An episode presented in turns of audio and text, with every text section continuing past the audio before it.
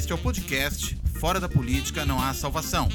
A versão em áudio do canal do YouTube Fora da Política Não Há Salvação, produzido por mim, o cientista político Cláudio Couto. Olá. Muito se falou nesses últimos dias da reunião ministerial de Bolsonaro, do dia 22 de abril, em que ele teria deixado clara a sua intenção de interferir na Polícia Federal para proteger a si mesmo, a seus filhos e aos seus amigos. Mas muita gente achou que o vídeo nem foi tão ruim assim para o Bolsonaro. Por um lado, porque talvez não tivesse ficado tão clara essa intenção, já vou falar disso em um momento. Mas de outro lado, porque ele e alguns dos ministros teriam mostrado ali, de fato, uma discussão de governo, né, um interesse legítimo em melhorar coisas no país, em atuar em prol da população, preocupações reais com o dia a dia do cidadão, da economia, etc. e tal. Bem, eu diria o seguinte: talvez nós não tenhamos ficado, muito de nós, surpresos com tudo que aconteceu ali, não tanto pelo fato de que as coisas que ali ocorreram eh, não sejam problemáticas, não sejam mais do que isso, bárbaras, mas talvez pela razão de que ao longo desse um ano e meio de bolsonarismo no poder, todos nós fomos nos habituando à repetição da barbárie né, há contínuas demonstrações de falta de educação, para dizer o mínimo, e aí os palavrões nem são a parte mais grave de todo esse problema, mas a falta de civilidade, a defesa de ideias absurdas, a truculência, a estupidez, ao descompromisso com a democracia e com o interesse público real.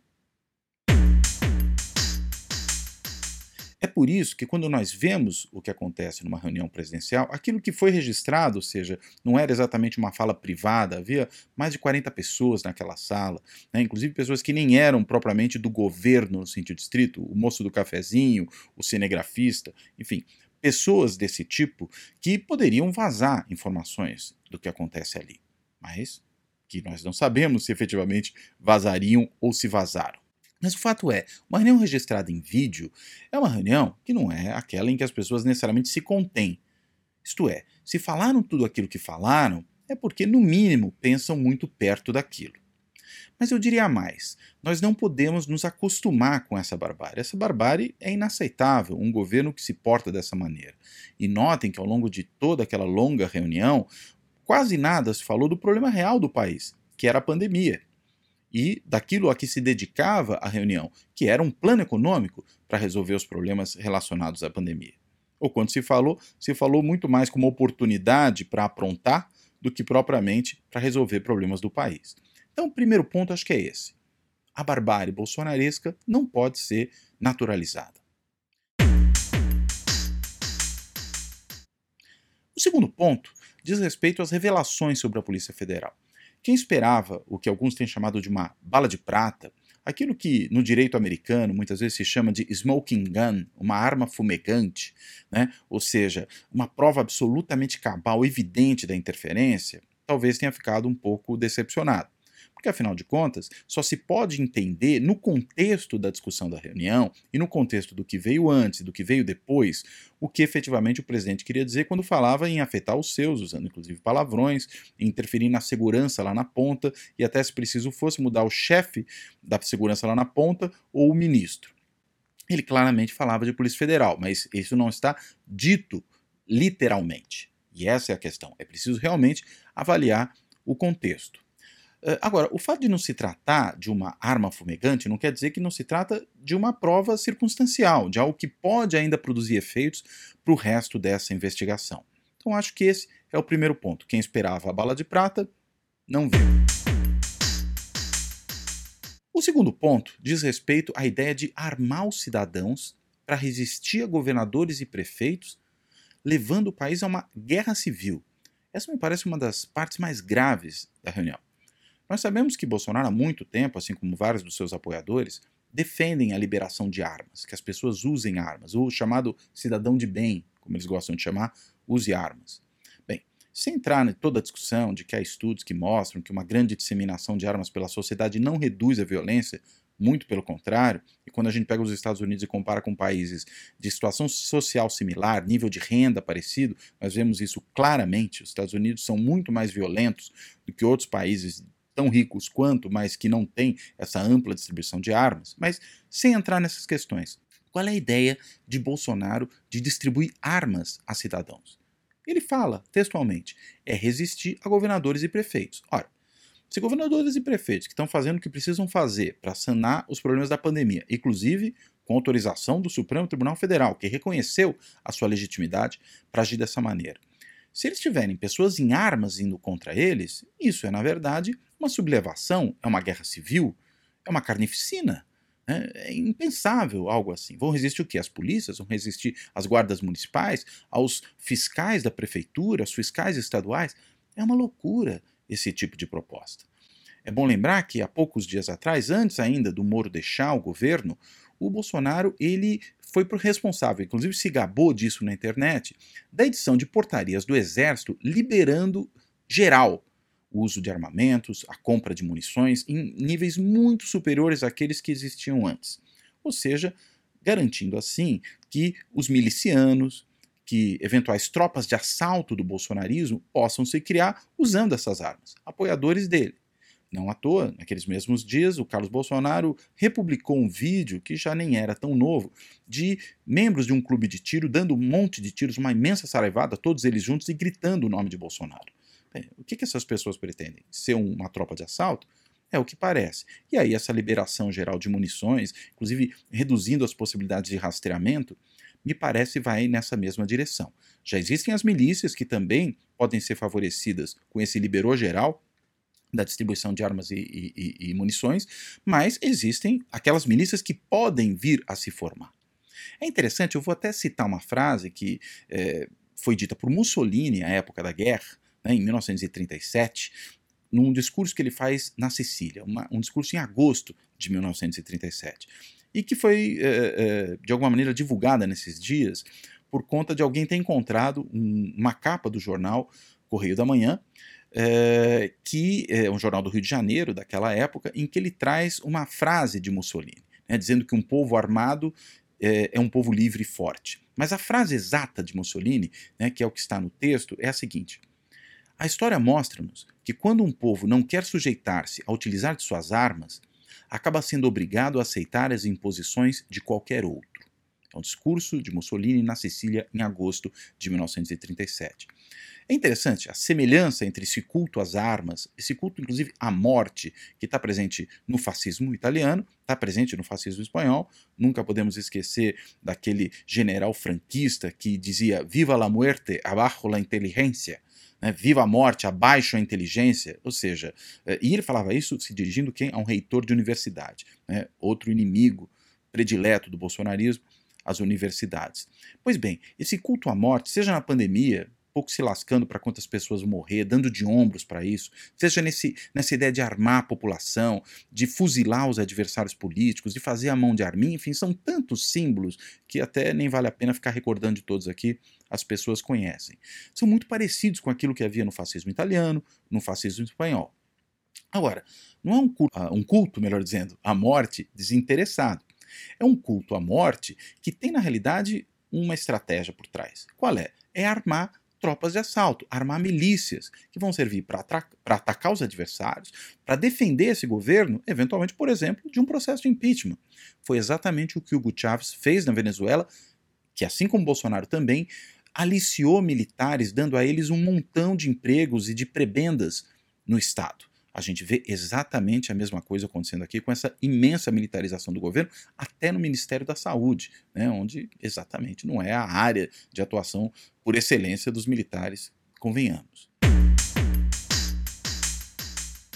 Um outro ponto importante dessa reunião é o xingamento presidencial a governadores e prefeitos, né, se referindo a dois governadores em particular como excrementos. Né? Nem vou usar aqui as palavras porque não é necessário, as pessoas já sabem do que eu estou falando.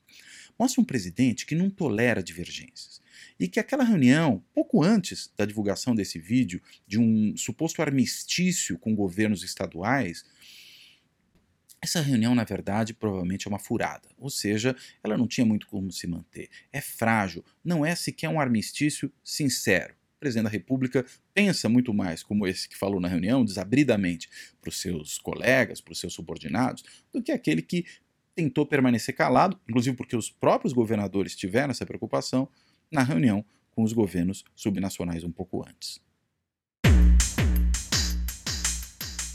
Também o ataque de ministros a instituições como o STF e também aos governos subnacionais, né? o Ventralbe dizendo que eh, queria prender ministros do STF, que se dependesse dele estavam presos, que são vagabundos. A ministra Damares dizendo que são, serão iniciados processos contra governadores e prefeitos para prendê-los. Mas com base em que lei? Uma lei que eles vão criar? Há um projeto de criação de uma nova legalidade que permita isso, talvez esticando os limites da legalidade atual? Isso em consonância com o próprio Bolsonaro postando depois uma, uma, uma, um dispositivo legal da lei de abuso de autoridade eh, de divulgação de informações privadas, parece que ele está querendo se referir ao ministro Celso de Mello, como se ele não pudesse divulgar um vídeo né, de uma reunião de governo, que não é uma reunião privada, não é a intimidade do, do presidente com a sua esposa, porventura, mas é uma reunião de governo, em que eh, havia indicações de que poderia ter ocorrido um crime né? e, portanto, faz todo sentido que isso venha a público. Enfim, essas insinuações contra as outras autoridades são típicas de ministro, do presidente, enfim, de um monte de gente. Que, inclusive, ainda usando mais uma fala do ministro da Educação, Weintraub, nessa mesma reunião, ele disse o seguinte: ó, vou até ler aqui. A gente está conversando com quem a gente tinha que lutar. Ele está se referindo a quem? Ao Congresso? Aos governadores? Enfim, ele está se referindo aos outros atores institucionais. E tem que conversar mesmo. Governo federal conversa com o governo estadual, executivo conversa com o legislativo. Não se trata de lutar contra eles, se trata de conversar. Quer dizer que você vai concordar com tudo, mas quer dizer que você precisa manter um diálogo institucional. Bem, está claro aí que o Van Traub, que se define inclusive como militante, não entende essa necessidade porque na realidade eles não entendem como funciona uma democracia liberal. A necessidade de respeitar os outros poderes, de haver um choque de freios e contrapesos, né, de haver um equilíbrio e de haver diálogo. Né? Não é possível funcionar na democracia sem reconhecer a legitimidade do outro e, reconhecendo a legitimidade do outro, dialogar. Outro ponto grave. O presidente fala de um sistema particular de informações. A que ele se refere? Aos seus amigos policiais? Ao baixo oficialato do Exército? A um grupo informal né, de setores de inteligência que o municiam, a milicianos com quem ele conversa e com quem a sua família tem relações, a quem ele se refere? Ou talvez ele se refira aos grupos de WhatsApp bolsonaristas, talvez até formados por milicianos, é, banda podre das polícias, enfim, todos esses que apoiam o governo Bolsonaro e que lhe mandam informações. A quem ele se refere? O fato é, é muito grave que o presidente diga explicitamente dispor de um sistema próprio de inteligência que para ele funciona melhor do que os sistemas oficiais. Bem, se a gente não está falando de um sistema de gente profissional, é pouco provável que ele funcione realmente melhor. Se o presidente acredita que ele funciona melhor, aí é o perigo. Talvez tenhamos profissionais das áreas de segurança e de inteligência municiando o presidente. Ele precisa também ser inquirido por isso. Esse é um outro ponto grave que esse vídeo revelou. Talvez é, a, o crime mais claramente configurado ali, pelo menos a intenção de cometimento de um crime, né, se não for um crime no sentido estrito, isso precisa ainda ser talvez tipificado, é claramente uma tentativa de dar um passa-moleque nas instituições brasileiras, mas eu acho que dá para dizer que é um crime, já vou explicar por quê. Foi a fala do ministro Salles, né, o desministro do meio ambiente, que na verdade é o devastador do meio ambiente, é, de querer aproveitar a ocasião para o desregramento geral, no âmbito administrativo, da fiscalização ambiental, do patrimônio histórico e de outras áreas. Bem, esse é um governo que tem atuado muito nessa área do âmbito administrativo, por meio de portarias, por meio de decretos. Né? E o ministro Salles, em particular na área ambiental, tem atuado no âmbito administrativo, desautorizando, demitindo, punindo das mais variadas formas servidores da área ambiental que, por exemplo, eh, se preocupam em fazer cumprir a lei, em punir os desmatadores, os madeireiros, os garimpeiros que invadem terra indígena. É, se na realidade ele está falando agora em desregramento, e não só para a área dele, mas também para o patrimônio histórico, é bom lembrar que o presidente falou jocosamente do cocô petrificado do índio, como uma coisa que atrapalha os negócios. Enfim, se esse desregramento é geral, e o ministro Salles ainda sugere que outras áreas façam o mesmo no governo, o que ele está propondo é: vamos nos aproveitar dessa coisa boa para nós, esse momento de tranquilidade, como ele diz, que é a pandemia, a imprensa só se ocupa disso, e a gente passa uma boiada. Frase dele: passa uma boiada. Passar uma boiada? Para quê? Para desvastar mais a Amazônia? Para destruir mais o patrimônio histórico? Para desestruturar os instrumentos de fiscalização do Estado sobre aquilo que significa a defesa do bem comum? Me parece que é disso que o ministro fala. E isso é de uma gravidade imensa. Não que chegue a surpreender, porque a gente vê como ele tem, vem atuando, mas ali é claramente mostrando que é assim que ele pensa. Essa é a sua estratégia. É uma estratégia evidentemente maligna. E como se trata, na realidade, de desestruturar no âmbito administrativo coisas que a lei manda fazer, é aí que eu acho que existe o espaço para o crime, para uma prevaricação. O IBAMA deixa de fiscalizar de propósito. Ele desmonta na área administrativa para poder não fiscalizar, para poder per permitir que garimpeiros, madeireiros, grileiros atuem destruindo o meio ambiente de uma forma que convém ao ministro que parece ter ódio do meio ambiente. É uma coisa in incompreensível, porque sequer setores do agronegócio acham boa a estratégia dele. Então, isso precisa ser mais investigado. Há uma questão importante. Né? Esse desregramento geral, essa redução do papel social e econômico do Estado, junto com o armamento da população, ela tem um sentido. Ela é uma delegação aos setores da sociedade que apoiam o governo da solução dos problemas coletivos, como se o governo não fosse responsável por eles. Deixa que o mercado resolve, que a sociedade resolve, que as nossas milícias resolvam. Assim como a milícia ocupa o espaço do Estado, num, num espaço do território, para fazer o que acha que tem que fazer, e o presidente da República e seus filhos explicitamente defendiam as milícias há pouco tempo atrás, não só elogiando o miliciano ou entregando comenda a miliciano, mas inclusive defendendo textualmente a frase do Bolsonaro, procurem no Google que vocês vão achar rapidinho, defendendo que as milícias deviam ser legalizadas porque elas são uma força de segurança. Ou seja, essa ideia de que existe uma ação espontânea da sociedade, do cidadão armado, do garimpeiro, do mareireiro, do pecuarista que vão resolver os problemas, é uma concepção do bolsonarismo. Né? Os garimpeiros, os grileiros, os madeireiros, os pecuaristas resolvem numa frente. Qual frente? A frente ambiental indígena, que afinal de contas eles também não veem índios muito positivamente, nem quilombolas, como o Bolsonaro já deixou claro, por exemplo, naquele discurso na hebraica.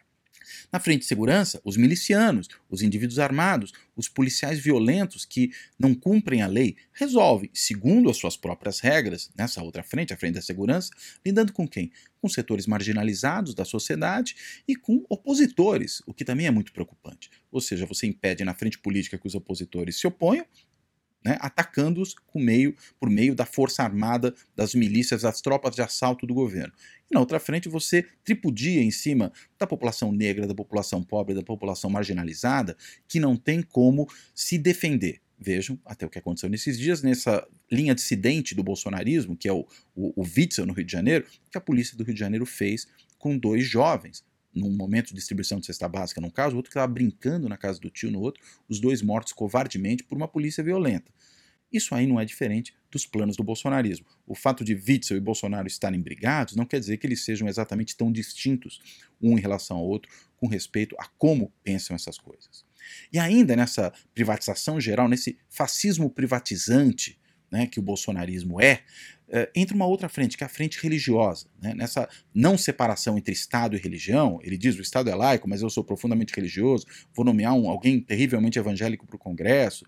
Enfim, todas aquelas coisas que a gente tem visto, essa, leva, essa utilização da moral religiosa em políticas públicas, como faz a ministra Damares na, na sua pasta, enfim. Todos esses casos aí são casos preocupantes e uma outra frente de delegação é essa de transferir a líderes religiosos, pastores, eventualmente padres simpáticos ao governo, eh, a moralização da sociedade. Segundo que critérios? Da maioria religiosa a quem a minoria deve se curvar. De novo, palavras do Bolsonaro. Quer dizer, as pessoas que não fazem parte da religião majoritária, que não têm religião, que seguem um outro tipo de moralidade, não podem ter lugar nessa sociedade? Não há pluralismo? Essa é a ideia do bolsonarismo. E, de novo, uma delegação. Então é delegar para madeireiro, grileiro, pecuarista, numa frente ambiental e indígena, para miliciano, indivíduos armados, policiais violentos, a questão da segurança e de lidar com a oposição, para líderes religiosos simpáticos ao governo, moralizar a sociedade e fazer proselitismo. E para quem mais? Para os empresários. É bom lembrar da frase Luciano Hang, da Avan, que foi citado pelo presidente na reunião e que é um simpático ao bolsonarismo, Bolsonaro usou como exemplo para dizer o seguinte: que o cocô petrificado do índio, frase do Bolsonaro, atrapalha os negócios, atrapalhou o investimento do Luciano Hang. Ora, então tire todos os impedimentos, inclusive das medidas de isolamento social necessárias para combater a pandemia e do patrimônio histórico, do patrimônio ambiental, qualquer coisa, né, da população marginalizada, passa o trator por cima para que os negócios andem. Dane-se quantas pessoas vão morrer, desde que os negócios andem. É assim que o bolsonarismo funciona. Essa é a ideia dele. O importante é fazer a economia girar. E é por isso que nós estamos numa situação de barbárie. E quem é que dá amparo para tudo isso? Quem é que dá guarida para tudo isso na retaguarda bolsonarista? E que ficou muito claro nessa reunião, onde eles assistiam a tudo de certa maneira, ou calados ou coniventes. Os militares.